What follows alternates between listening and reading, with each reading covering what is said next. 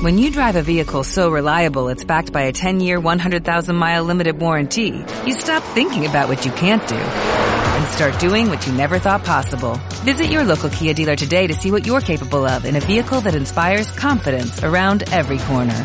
Kia, movement that inspires. Call 800-3334-KIA for details. Always drive safely. Limited inventory available. Warranties include 10-year 100,000-mile powertrain and 5-year 60,000-mile basic. Warranties are limited. See retailer for details.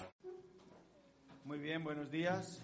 Los más pequeños, si tienes entre 3 y 11 años, podéis eh, marchar a vuestra escuela dominical. Es un tiempo para aprender lo que Dios quiere especialmente adaptado para, para vuestra edad.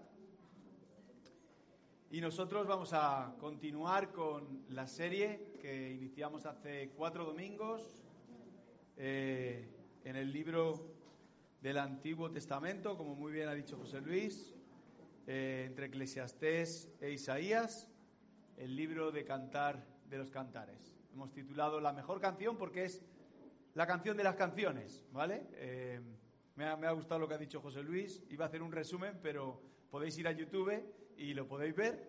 Ah, así que no me voy a, no voy a hacer todo, todo el resumen que tenía pensado. Además, por amor al tiempo, que, que me gusta ah, enrollarme.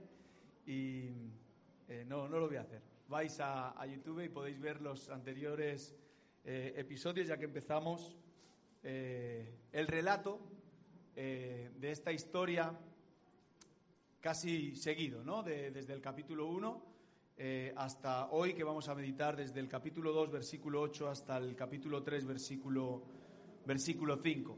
Si dejan de que, que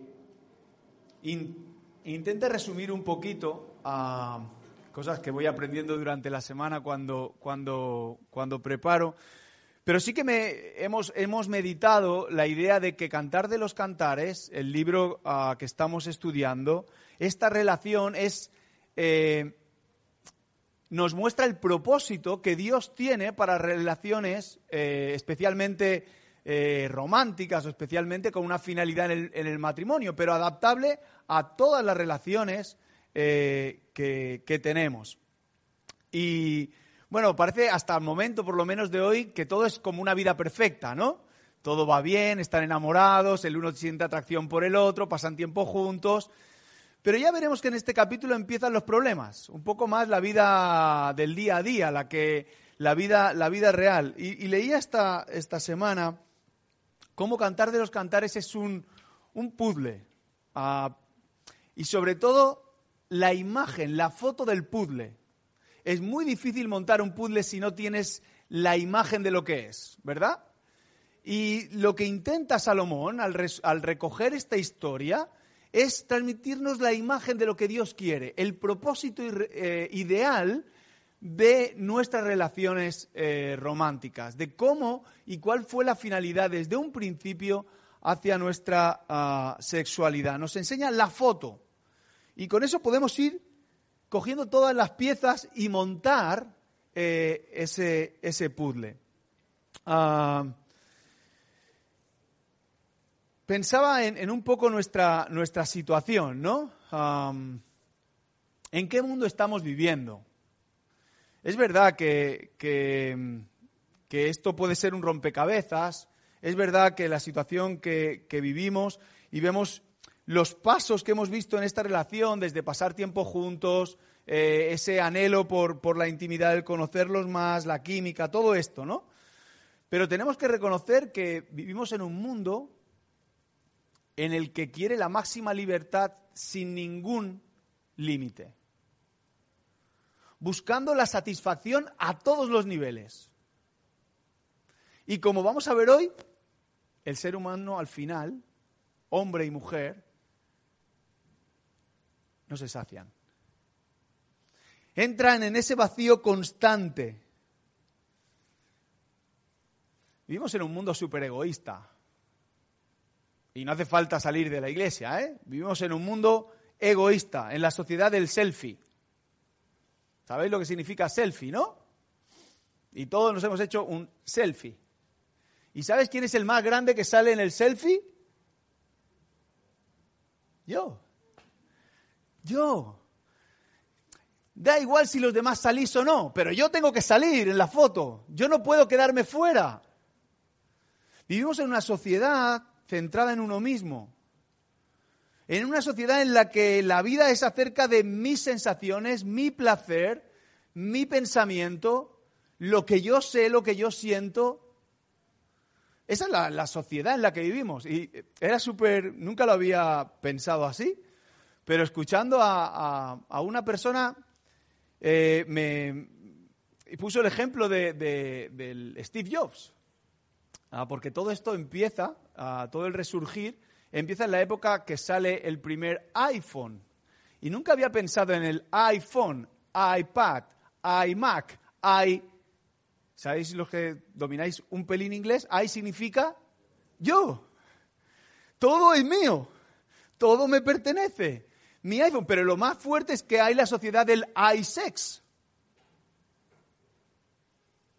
Es decir, sexo que me beneficia a mí, que no piensa en el, de enfrente. Una sociedad centrada únicamente en la satisfacción personal. E, esto se lleva a muchos extremos, incluso dentro de la, de la iglesia.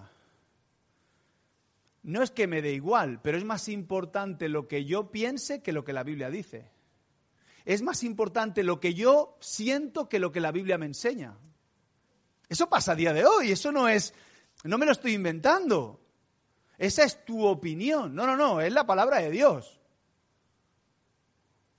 ¿Por qué? Porque centramos todo en mi pensamiento, en lo que yo pienso. En sí, estas conversaciones de, de dos semanas atrás que escuché.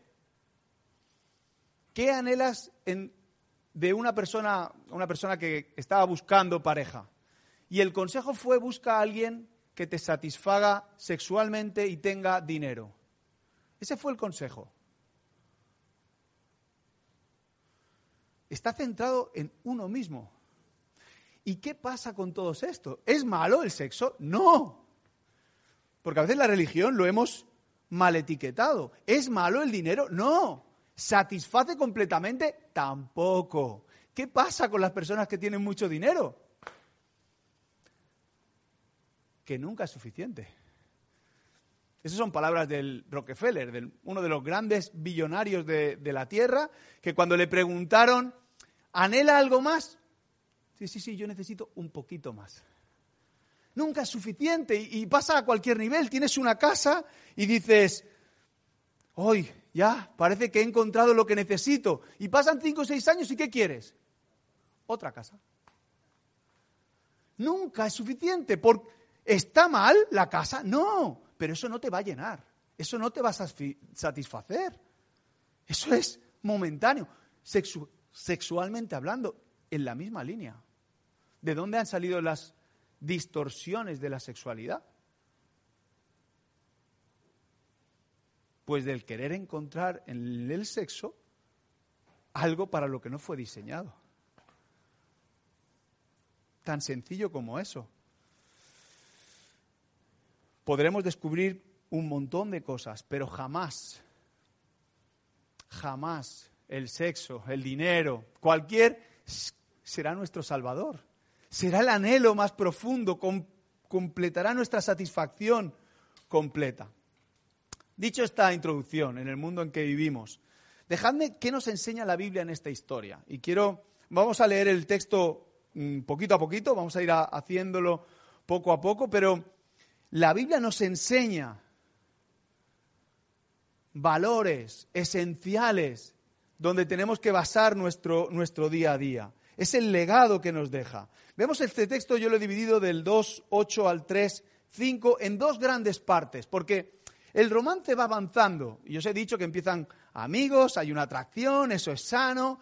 Eh, van así. Y ahora vemos aquí dos cosas. Lo primero de los versículos 8 hasta el final del capítulo 2 son ansias de intimidad. Tanto por el hombre como por la mujer tienen ganas de intimar, tienen ganas de comprometerse el uno con el otro, tienen ganas de, dar un paso más. Vamos a verlo. Ah, es curioso como no se nos dice en qué época del año eh, está escrito Cantar de los Cantares, pero para ellos ha llegado la primavera. Para ellos las flores están ahí. Para ellos, como estoy viendo a Arturo, y el jardín está ahí. No sabemos qué, pero eso pasa con los enamorados, tienen ansias el uno del otro. Fijaos, versículos 8 y 9. La voz de la amada dice, la voz de mi amado, miradlo, aquí viene, va saltando por las colinas, brincando por las montañas. Mi amado es como el venado. Espera, que os leo otra versión que, que estaba leyendo de mi Biblia. Os leo otra versión que he cogido que es quizá mucho más coloquial. Ah, ay, oigo a mi amado, oigo que viene mi amado, viene saltando por las montañas, brincando por las colinas, mi amor es como una gacela veloz o un venado joven. Mirad, allí está, detrás del muro, asomándose por la ventana, mirando detrás de la habitación. ¿Qué aprendemos de toda esta historia? En esas ansias de intimidad. Es lo que hemos intentado transmitir, acertado o desacertadamente, o trabajar conjuntamente este fin de semana. Es el arte de conquistar. Es el arte de, de, tú das, tú me das, yo te doy, yo recibo, yo me aparto un poquito. Este es el, están jugando. Están jugando sanamente entre ellos. Y, es como una película, ¿no? Ah, parece que eh, ella lo está viendo. Oigo la voz de mi amado. Está viniendo desde la montaña. Va brincando de las colinas. Parece Superman. Va saltando de colina en colina, va saltando, es como es una gacela veloz, es como un venado joven. ¿Qué hace el amor? Muchas veces no ve la realidad. Pero para ella es Superman. Para ella su amado lo es todo, ¿no? No tiene defectos.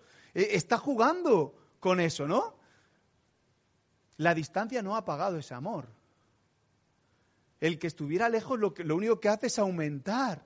No se ha enfriado nada. Vemos ahí primero la mujer oye la voz, si me lo permitís dibujar como una película, luego va corriendo hacia ella y luego el hombre se acerca a la casa e intenta chafardear a ver si la ve. Intenta mirar. Yo no sé eh, cuántos conocéis Romeo y Julieta. Quizás las generaciones más jóvenes no sabéis, pero Romeo y Julieta, ¿qué hacía Romeo? Esperar a que Julieta saliera al balcón. Tenía anhelos, de pasar tiempo con ella, era la conquista, quería expresarle su amor.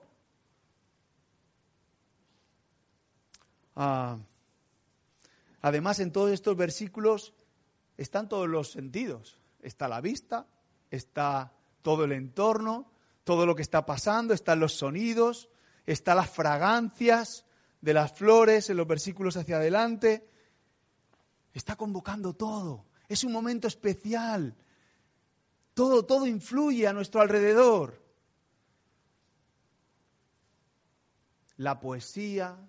Era curioso, yo no estuve en todos los talleres, pero estuve en los de más 20 y cómo los chicos hablaban el piropeo, el hablar, el expresar.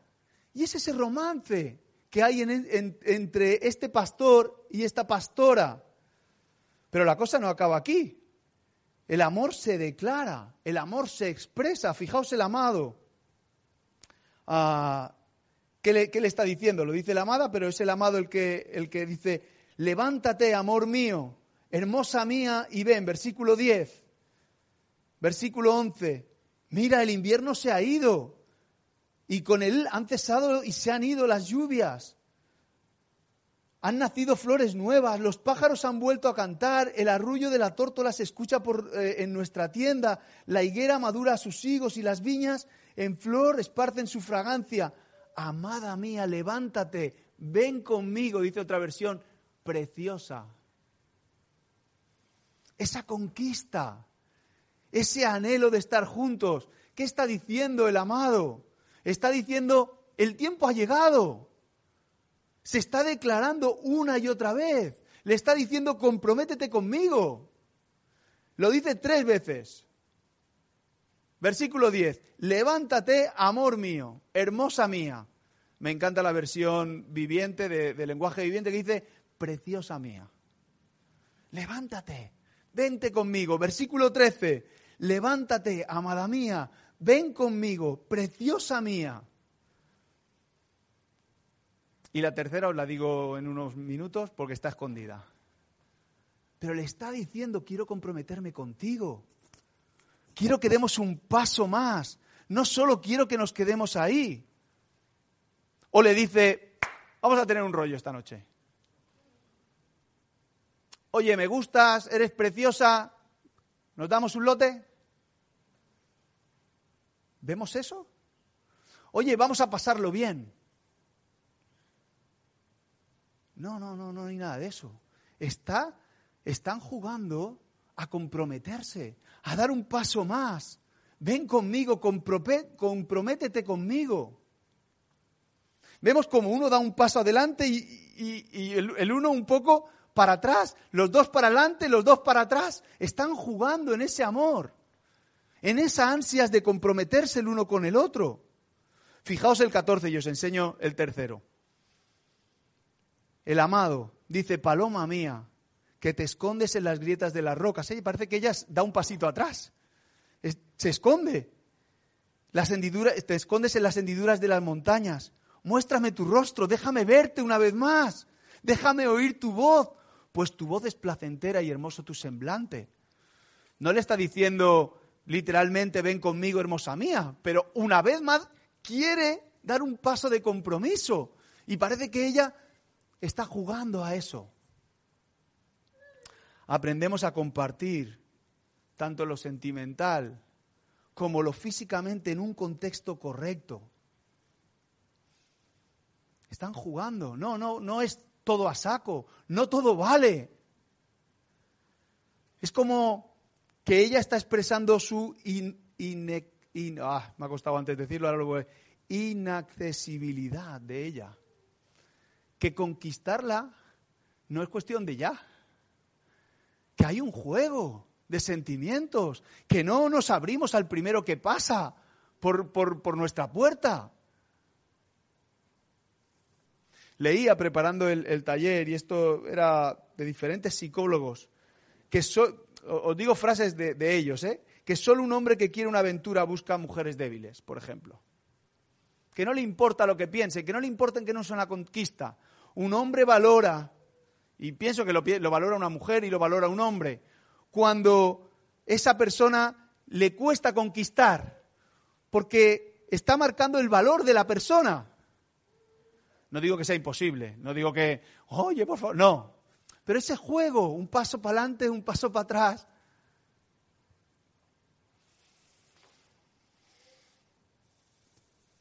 El anhelo es intimar. El anhelo es dar pasos de compromiso. Pero vivimos en una sociedad que lo que busca es contacto sin sentimiento. Amigos con derecho a algo más, pero sin compromiso. Y era curioso ver, no, las he visto las series ni las películas que os voy a mencionar, veía trailers y, trozos oh, sueltos, pero no sé cuántos habéis visto amigos con beneficios. O la de esta sí que me he tragado alguno. Sex and the City. Es una serie, tiene seis temporadas.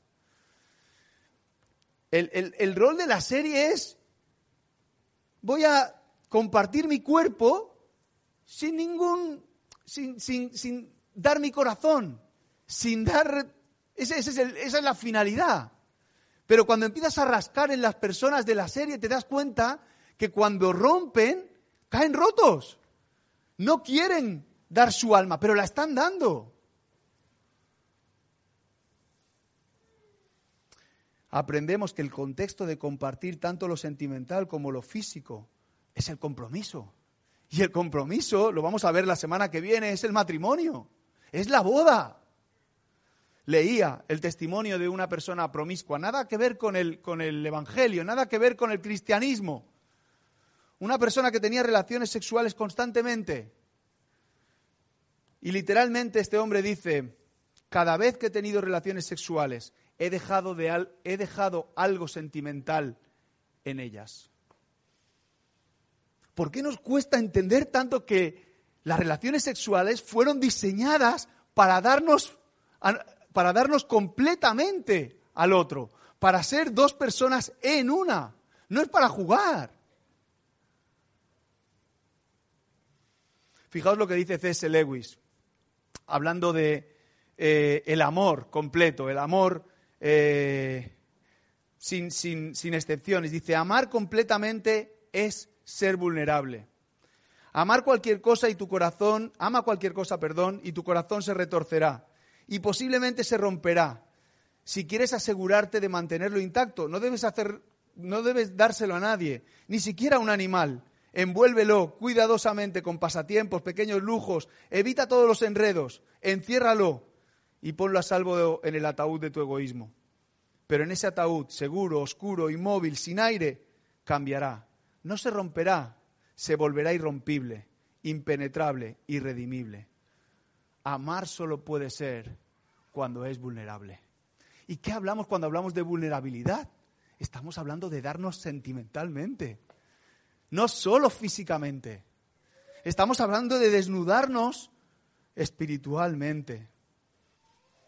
Y también aprendemos a proteger nuestra relación. Fijaos lo que dice el versículo 15. Vamos adelantando. Ya, vamos por la mitad. dice el versículo 15, mm, ahí, depende de la versión que cojáis, incluso los diferentes comentaristas opinan que esto lo puede decir la amada, el amado, eh, los amigos, eh, la comunidad, pero el, el, principio es el mismo, diga quien lo diga, ¿vale? Atrapad a las torras, a esas torras pequeñas que arruinan nuestros viñedos, nuestros viñedos en flor. Atrapad a los torros, a esos torros pequeños que arrasan las viñas, porque nuestra viña es, eh, ahora, está ahora en flor. ¿Qué está diciendo? Protege, cuida la relación tienen tanto interés en ir madurando su compromiso que no quieren que nada lo estropee. Y ellos vivían en el campo. Ella era, era pastora y cuidaba de su viña. Y no solo eso, él también. ¿Y qué dice? Que había pequeños zorros que se comían el fruto de la vid y hacían que aquel fruto no, no, no madurara. ¿Qué está diciendo? cuidemos, protejamos. Ellos tienen miedo de que su idilio no madure, no crezca, no llegue hasta donde está su corazón. Y es curioso, me encantaba darme cuenta que no le dice, oye amado, ves y coge los torros que estropean nuestras vides. ¿Dice eso? Los que estáis en casa y los que estáis aquí, ¿dice eso? No, ¿qué dice? Plural. ¿Qué dice? Atrapad. Todos juntos. Y, voy a intentar expresarme claro. En la sociedad en la que vivimos, en la que la relación es mía, yo me satisfago, como mucho miramos la pareja, oye, que está en nuestra relación, está involucrando a la comunidad. Es un paso más. No es solo la relación tuya y de ella. No, no, no, es una relación de todos. ¿Por qué no damos un paso de involucrar a más personas? Consejería, acompañamiento, personas, matrimonios. A lo mejor llevas 40, 50 años casado. ¿Y sabéis lo que nos da? Lo fácil es decir, esto no van a durar dos días. Este matrimonio, uy, cuando yo los veo, esta pareja, esto no lo he contado en el servicio anterior, pero me viene a la mente ahora. Yo recuerdo cuando empecé a salir con Maika. Maika tenía 14 años. Imaginaos el desafío que era eso. Yo, 14 y 6, 21. No sabéis la de personas que nos dijeron que nuestra relación no iba a funcionar. ¿Sabéis lo triste que es eso? Eso lo cuento 22 años, no, 22 más 6 de novios, 30 años después. Qué bonito hubiera sido que alguien pensara, Dani, no sé si vais a continuar o no, pero quiero sumarme a vosotros y quiero ayudaros. Quiero atrapar esas zorras que pueden hacer daño en vuestra relación y que pueden hacer que este fruto que de una manera natural ha salido en vosotros, dé fruto, permanezca, crezca. Nos comprometemos, da igual la edad, da igual el tiempo, da igual las condiciones, nos comprometemos a dar un paso de acompañamiento.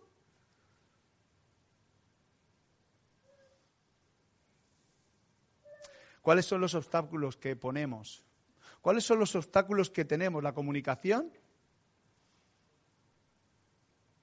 No, ahora no es el momento, que tengo el fútbol. No, ahora déjame. A veces pensamos que los, los, las relaciones no tienen problemas. Si le puedes dar un clic al, al siguiente, pero nos olvidamos que pecador más pecador es desigual a cero conflictos. Pecador más pecador es igual a conflicto. Es así. Nos gusta aceptarlo o no nos gusta aceptarlo. Y os diré más aún, estirando de lo que he dicho antes, implica a toda la comunidad. Porque cuando uno de mis hermanos lo pasa mal, yo lo paso mal. Y no lo paso yo como pastor, lo debemos pasar todos como comunidad. Y nuestro compromiso es proteger, cuidar, animar. Y esto va a pasar, porque no hay nadie, estamos estudiando Primera de Juan, que no tenga pecado y que no cometa pecado. La próxima serie que vamos a hacer es de primera carta de Juan. No hay nadie que no cometa pecado. Entonces va a haber conflictos entre nosotros. Es la crítica, el desprecio, actitudes defensivas, celos, envidias, o como veía esta semana, no sé cuántos recibís los devocionales de Juan Varela y María del Mar, pero hablaban de, la rutina como parte de, de un estancamiento en, las relaciones. ¿Es eso lo que no hace que, sigamos adelante? Ah, cuidemos, atrapemos, esforcémonos. Y ahora viene el si quiero. Eh, hemos dicho que él le pide tres veces, vente conmigo, amada mía, preciosa mía, y ahora viene el si quiero, versículo 16. Dejamos el 15, ¿vale? Donde es cuidar, y ella dice, yo seré. Ah, no, perdón, dice, perdona, mi amado es mío y yo soy suya. Es la manera de que ella dice, quiero seguir adelante contigo. Vamos a dar ese paso. Es la manera de, vamos juntos vamos a, comprometernos. Y se me ha ido la vista porque eso me recordaba al compromiso que Dios tiene con su pueblo. ¿Os acordáis? Jeremías está lleno de ese versículo, pero en Éxodo también lo vemos, Deuteronomio. Yo seré tu pueblo y tú, ay, yo seré tu Dios y tú serás mi pueblo. ¿Qué está diciendo ahí? Dios, es un pacto de fidelidad, es un pacto relacional, es un pacto voluntario. Y es lo mismo. Eh, le está diciendo, mi amado es mío y yo soy suya. Ella no está forzada a decir nada. No está, dile, dile que le quieres, dile. No. Es algo voluntario. Pero no es para ella sola, es para ella, para él y para la comunidad. Y es un acto de compromiso, de amar en todas las circunstancias que nos encontremos. Es el pacto que Dios tiene con su pueblo. Yo voy a ser para ti tu Dios y tú vas a ser para mí mi pueblo. Es un pacto. Y el versículo 17 es ese juego del conquisteo. Y antes que el día despunte y se desvanezcan las sombras, regresa a mí, amado mío corre como un venado, como un cervatillo por colinas escarpadas. Si ahora le ha dicho, me comprometo, ahora le dice, bueno, vete, vete. Vuelve de aquí un tiempo, no vamos a consumar nada, no ha llegado ese momento. Tenemos ansias de, pasar tiempo juntos, pero ahora no es el momento, vete. Y pasamos a los primeros cinco versículos. Cinco, cinco, ah, no lo voy a decir. Los cinco primeros versículos, ¿vale? Ah, del primer capítulo, porque continúa. Ella parece que se despierta del, del sueño, de un sueño, y ve ese sufrimiento por la separación. Ella le ha dicho que se vaya y ella se despierta y él aún no ha vuelto. Él, ella, fijaos qué preciosas son las palabras. Por las noches sobre mi lecho busco al amor de mi vida. lo busco y no lo hallo, me levanto y voy por la ciudad, por las calles, por los mercados, buscando el amor de mi vida, lo busco y no lo hallo. Me encuentran los, me encuentran los centinelas mientras rondan la ciudad y les pregunto, ¿habéis visto el amor de mi vida? Son, ah, son la agonía de la separación, la agonía de la pérdida, la soledad, el momento. Y es lo que os decía, es una vida muy real.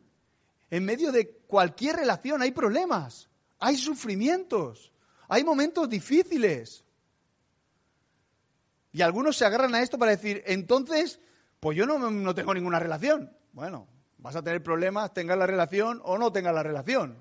Es así, somos pecadores y si te juntas con cualquier persona, amigo, vas a tener problemas. Si quieres hacer de dos vidas una, vas a tener problemas. Es la vida. Somos personas que hemos desobedecido. Pero me encanta la actitud de esta persona. Pero antes, ¿cuántos no hemos sufrido? Divorcios, separaciones, relaciones frustradas, amistades rotas. ¿Quién no ha sufrido eso? De una manera u otra. Pero me encanta la actitud de esta amada.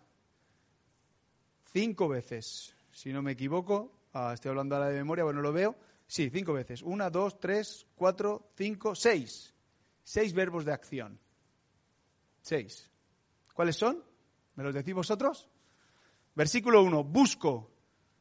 Al final del 1, lo busco. Luego, me levanto. Luego, buscando. Luego, lo busco y luego les pregunto. O sea, problemas vamos a tener, momentos difíciles vamos a pasar. Puede ser que uno esté lejos del otro, puede ser que haya celos, puede que estemos uno encima del otro y haya distancia. A lo mejor no física, pero sí uno está en la luna y el otro en Marte. Pero ¿cuál es la actitud de esta amada? No se rinde. Es una, mujer que lucha. Es una mujer que quiere trabajar, lo busca, lo busca, se levanta, sigue buscando, pregunta. No le importa lo que digan los demás. Seis verbos de acción, ahora lo he visto. Ella toma la iniciativa. Ella no se va a quedar parada. Y leía esta semana, basta con uno para iniciar la reconciliación. Y es verdad. Es verdad que no se puede consumar la reconciliación con uno solo, pero basta con uno en tomar la iniciativa. ¿Cuántas soluciones, cuántos conflictos solucionaríamos si tomáramos la iniciativa? No, no, que venga él. Es que empezó él, ¿eh? Es que fue ella. Es que si tú supieras, el si tú supieras. Busca, busca, busca. Levántate, muévete. Pensaba también, habla de los centilelas de las noches. Una mujer en la noche toma riesgos. A veces es muy fácil opinar desde el sofá de nuestra casa, desde el WhatsApp. No, no, arriesgate. Ves, da un paso más. Leía de un libro que recomiendo y que intento estudiar con, muchas de las personas que, que quieren comprometer sus vidas el uno con el otro, el significado del matrimonio de Timothy Ann-Cathy Keller. Eh, eh, ellos hacen una estadística, ella personalmente, y ella dice que en medio de los problemas, todos aquellos matrimonios que deciden solo darse tiempo, solo darse tiempo en medio de los problemas y seguir construyendo, el 80% continúan. El 80% que se dan tiempo en continuar juntos, luego siguen más. El compromiso, el, el no rendirnos, el luchar. Me recordaba mi etapa que hacía el Ironman, el don't give up, no, no te rindas, no tira para adelante. Cansados estamos todos, tira para adelante, ¿no? Y luego lo último, la segunda acción que, que ella hace, busca la reconciliación, busca la solución. Y recuerda constantemente. ¿Qué repite cuatro veces? ¿Qué frase repite cuatro veces? Versículo, versículo 1, versículo 2, versículo 3 y versículo 4. En cada versículo se repite. Busco al, ¿a quién busca? Al amor de mi vida, dice Nueva Versión Internacional, al amado. Está buscando el amor de su vida. O sea, es, algo superior, no, no, no es cualquier cosa. Está buscando algo que realmente ella aprecia. Qué fácil es buscar las cosas negativas. En sí somos expertos en quedarnos con aquellas cosas que nos hacen daño y se quedan ahí. El amado no ha, no ha, vuelto a casa, no sabemos, no nos ha encontrado. Ella lo está sufriendo, pero dice, yo no me quedo así, yo busco el amor de mi vida. Una vez, otra vez, otra vez, otra vez. A pesar de los momentos difíciles, ella recuerda el amor de su vida. A pesar de las circunstancias, ella recuerda al amor de su vida.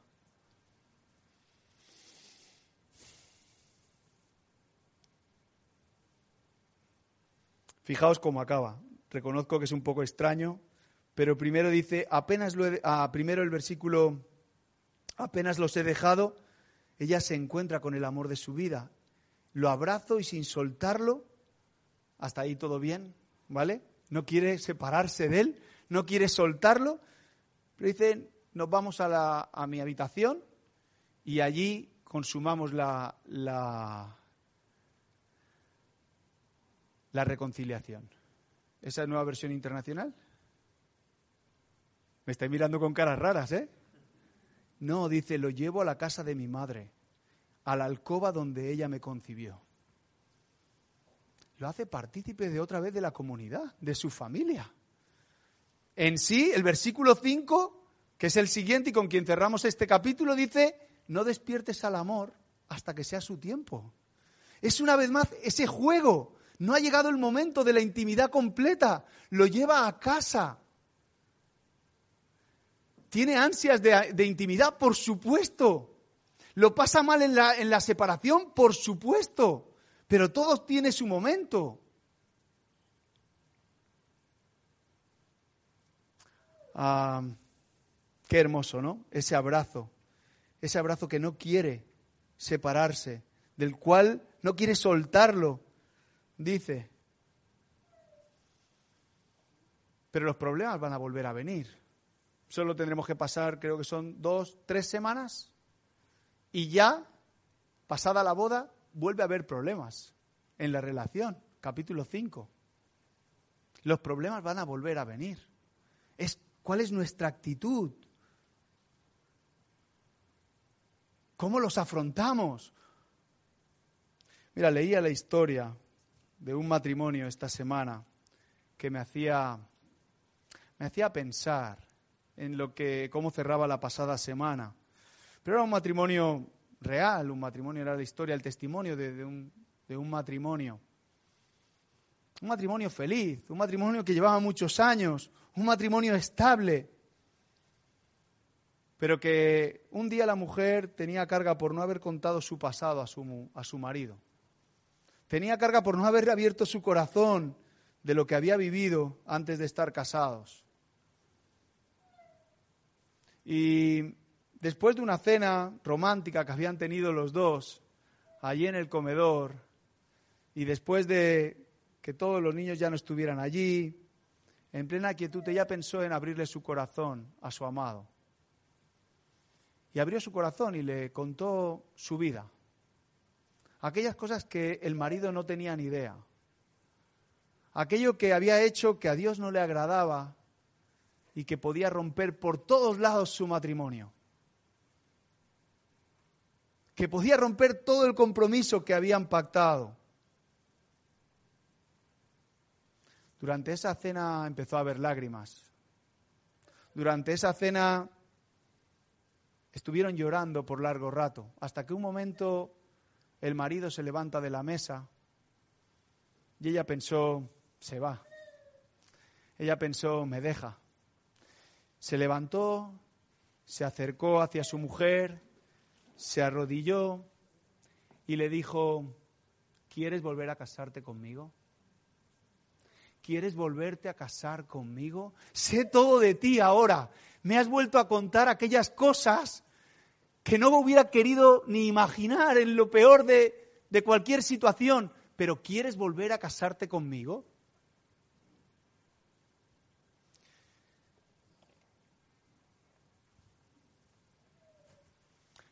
Y me recuerda la invitación que nos hace Jesús constantemente, porque es como el versículo 10 de este capítulo. Levántate, preciosa mía, amada mía, y ven conmigo. Ese es Jesús, conociéndonos completamente. Es la invitación de Jesús desde el corazón de Dios a, ¿quieres casarte conmigo? ¿Quieres comprometerte conmigo?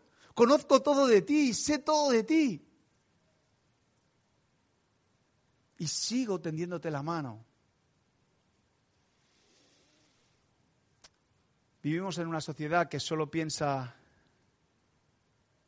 en el amor que satisface. Y el amor que hemos visto en, ese matrimonio, que casi se rompe, son destellos, son destellos, chispas de un amor mucho más superior.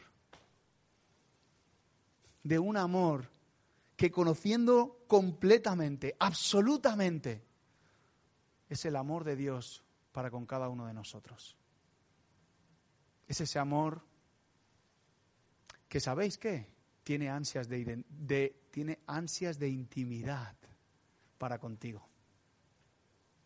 Que sufre cuando tú sufres y que quiere pasar tiempo a solas, de intimidad, de unión, de ser uno, y que se, se, culminará en la eternidad, pero que empezamos a tener destellos. ¿Por qué nos emociona la historia que he contado del matrimonio? Porque son destellos de eternidad. ¿Por qué anhelamos eso en cualquier historia? Porque nos refleja un amor mucho más completo porque es la satisfacción plena. El amor de Dios para con nosotros a través de Jesús es la satisfacción plena. Es lo que más necesitamos. Los otros son destellos, bonitos, buenos, agradables, deseables, pero solo son destellos. Mi deseo y mi, mi oración es que podamos poner esto en práctica en nuestra vida.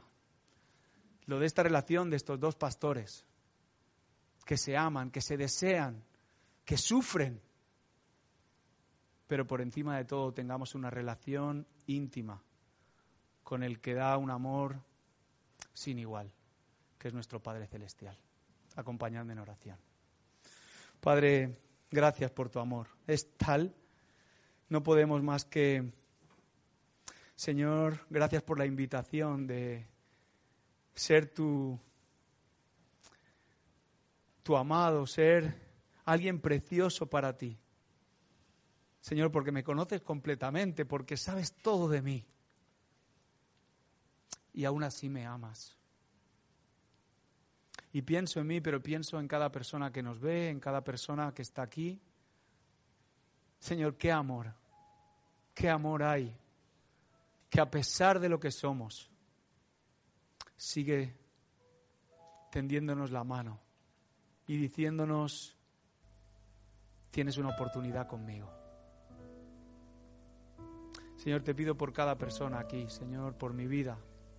Ayúdanos a ser ese reflejo de ese amor que solo puede provenir de, provenir de ti, Señor. En el nombre de Jesús.